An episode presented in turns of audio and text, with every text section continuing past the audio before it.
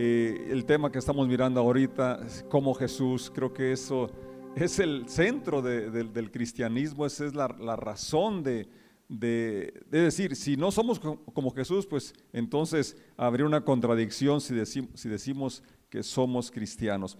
Y uno de los temas, creo, centrales, donde nos, nos muestra, es más, Jesús eh, habló claramente de esa característica que, que, distingue a sus seguidores y es el servicio.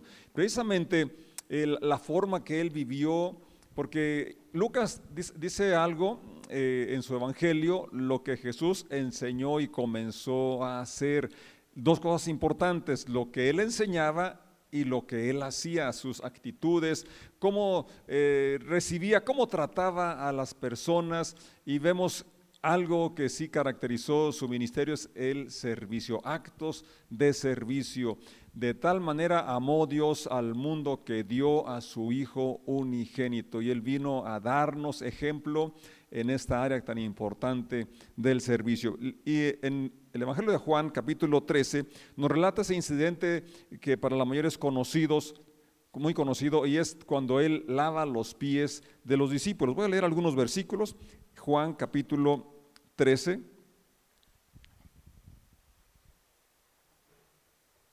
Y dice, verso 3, Jesús sabía que el Padre le había dado autoridad sobre todas las cosas y, le había y que había venido de Dios y regresaría a Dios. Así que se levantó de la mesa, se quitó el manto, se ató una toalla a la cintura y echó agua en un recipiente. Luego comenzó a lavar los pies a los discípulos y a secárselos con la toalla que tenía en la cintura. Cuando se acercó a Simón Pedro, éste le dijo, Señor, ¿tú me vas a lavar los pies a mí? Jesús contestó, ahora no entiendes lo que hago, pero algún día lo entenderás. No, protestó Pedro, protestó Pedro, jamás me lavarás los pies. Si no te lavo, respondió Jesús, no vas a pertenecerme. Entonces, lávame también las manos y la cabeza, Señor, no solo los pies, exclamó Simón Pedro. Jesús respondió, una persona que se ha bañado bien no necesita lavarse más que los pies para estar completamente limpia. Ustedes, discípulos, están limpios, aunque no todos. Padre, damos gracias porque podemos leer y poder aprender ser inspirados con tu palabra. Gracias por los ejemplos que nos diste y nos sigues inspirando a través de ellos. Y en esta hora yo ruego que abra nuestro corazón, nuestro entendimiento y tú nos ministres a cada uno de los que estamos hoy escuchando, unidos a través de estos medios. En el nombre de Jesús. Amén. Hay algunos puntos interesantes en esta, en esta lectura. Eh, si vemos del versículo 1, menciona eh, algunas palabras muy interesantes en el verso 1 y dice, había amado a sus discípulos durante el ministerio que realizó en la tierra y ahora los amó hasta el final. El verso 1 está largo, pero el, el final me llamó la atención lo que dice y sobre todo la nota que tiene al margen esta versión, la NTV, el 13.1, dice, o les mostró toda la plenitud de su amor. Los amó hasta el final.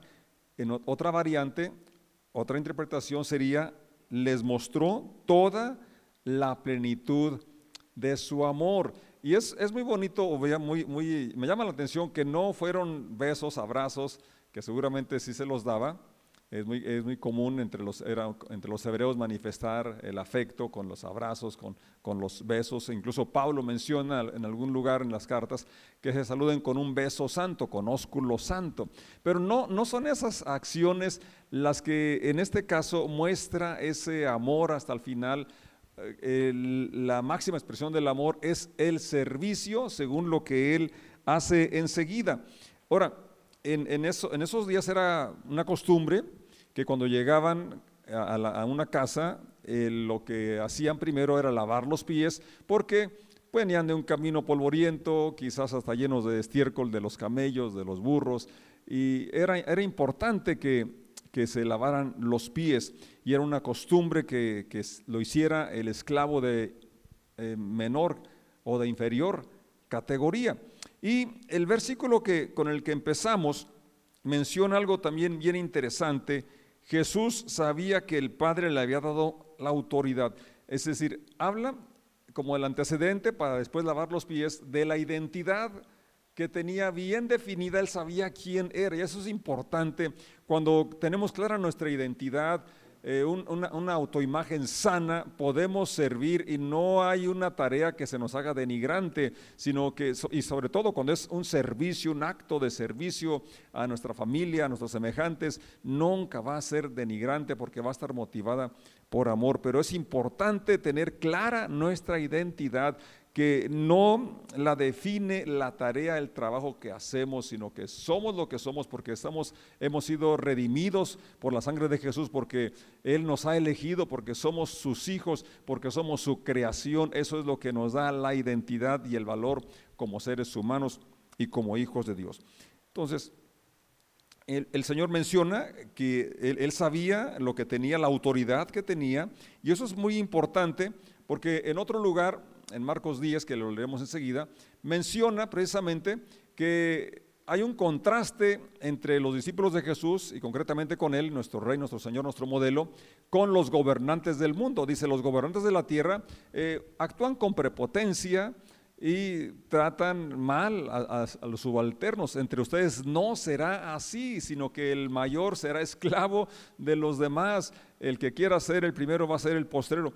Entonces, eh, Él vino a, ubicarnos y poner las cosas en orden y no pensar que porque se tiene más conocimiento, se tiene más eh, poder adquisitivo, más dinero, va a tratar a los demás de forma inferior o que Él está para que le sirvan. La grandeza se manifiesta sirviendo, como vamos a ver enseguida.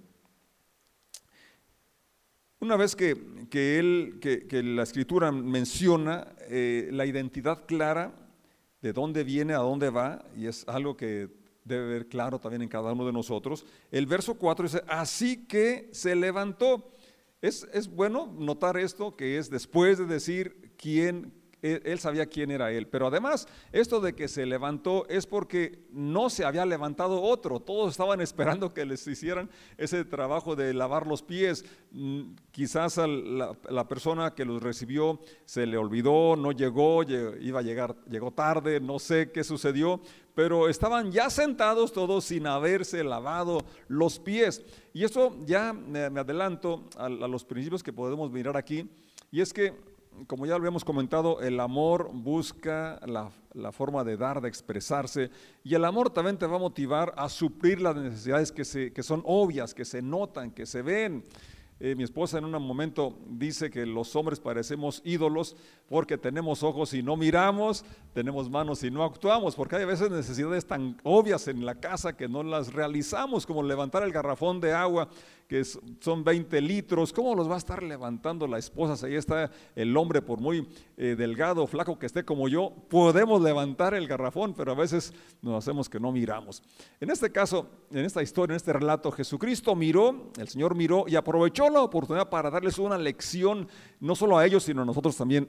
ahora, necesitamos tener creatividad, observar, ver las necesidades y aunque sean pequeñas, realizarlas y no esperar que otro las realice o no sentirnos tan grandes, no sentirnos eh, tan superiores o, no sé qué palabra decir, que no, esa tarea no me toca, esa tarea es denigrante, yo soy el doctor, yo soy el licenciado, yo soy el esposo, soy el, el, la cabeza, ¿verdad? Realmente Jesucristo vino a darnos el ejemplo que podemos y debemos servirnos por amor unos a otros.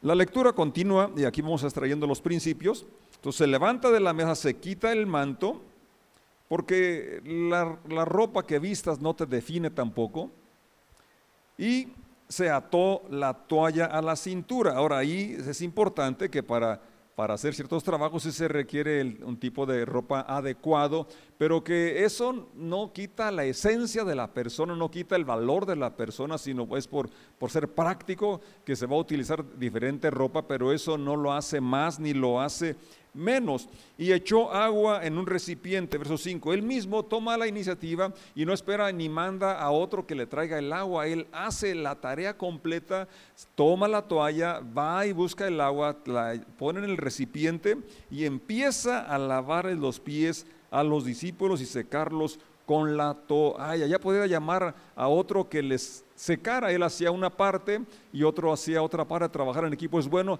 pero él quería completar la tarea dándonos así un ejemplo completo de, eh, de amor, de servicio y de iniciativa y suplir una necesidad y no minimizarla, ni tampoco esperar a que otro lo haga, tomar la iniciativa.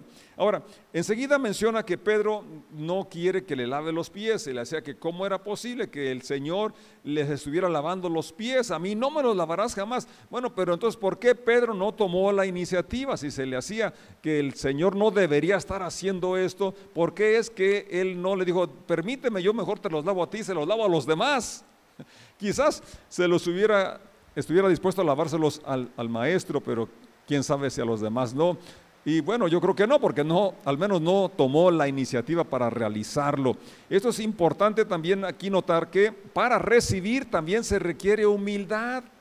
Hasta para recibir se requiere humildad, sobre todo cuando se nos va a dar un consejo, se nos va a dar una opinión, se nos va a dar una corrección, se requiere tener humildad para recibir también un favor, pero sobre todo cuando hay, es una observación y ya como Salomón dice, vale más reprensión manifiesta que amor oculto.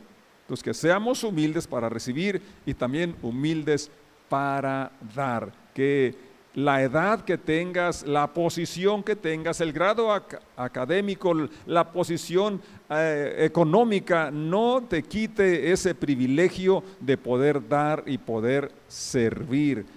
Jesucristo lo está modelando y seguimos leyendo para que tú y yo veamos en sus propias palabras que en esta acción nos da una lección muy, muy clara. Verso 12. Después de lavarles los pies, se puso otra vez el manto y se sentó y preguntó, ¿entienden lo que acabo de hacer? Si se fijan, él estaba dándoles una lección y nos está dando una lección hoy a ti y a mí. Ustedes me llaman maestro y señor. Y tienen razón porque es lo que soy. Y dado que yo, su señor y maestro, les he lavado los pies, ustedes deben lavarse los pies unos a otros. No puede ser más claro. Bueno, si yo, que soy el Señor, y ellos tienen un concepto muy claro, más claro que tú y yo de lo que es Señor, es decir, el dueño. Dios, el Todopoderoso, porque Jesús es Dios manifestado en carne, el Creador. Y ellos lo sabían y al decir Señor eh, se referían a, ese título que implicaba lo que estoy diciendo, el maestro. Y lo soy, dicen bien porque lo soy. Y si en esa posición que reconocen y que yo sé que, la tengo porque iniciamos diciendo que él tenía una identidad clara, bien definida, una autoimagen, autoestima clara, correcta, y que hacer esa labor no lo denigraba, porque era una labor hecha por amor, el amor traducido en servicio.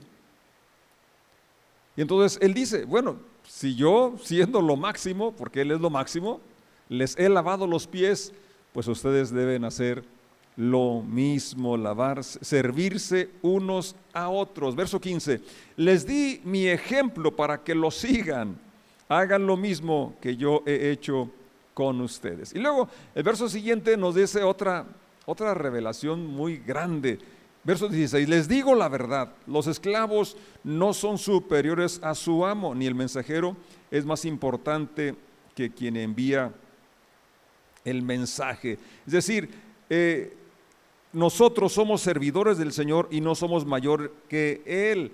Y Él, siendo el mayor, nos dio el ejemplo. Pero habla también de, de cómo podemos ver a los demás como personas iguales porque somos comprados por el mismo precio, valemos ante Dios igual, Él nos ve igual, no importa la posición, si eres patrón o eres empleado, eh, Pablo más adelante escribe también diciendo que los patrones tienen un, patrón, un amo en los cielos y que todos debemos de tratarnos con respeto y estar dispuestos a servirnos unos a otros. Esa es la esencia del Evangelio. Eso es como Jesús vivió, modeló y nos pide que sigamos su ejemplo. Luego, el verso 17 dice, ahora que saben estas cosas, Dios los bendecirá por hacerlas. Si sabéis estas cosas, bienaventurados seréis si las hiciereis.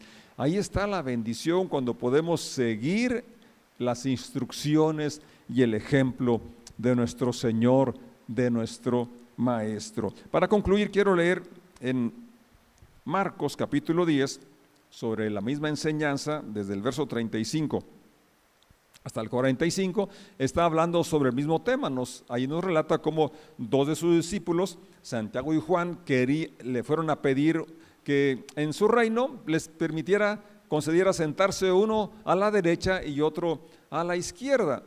Y él les dice, bueno, ¿y ustedes eh, saben, están dispuestos a, ser bautizados de mi bautismo, beber el vaso que yo voy a beber? Sí, sí podemos.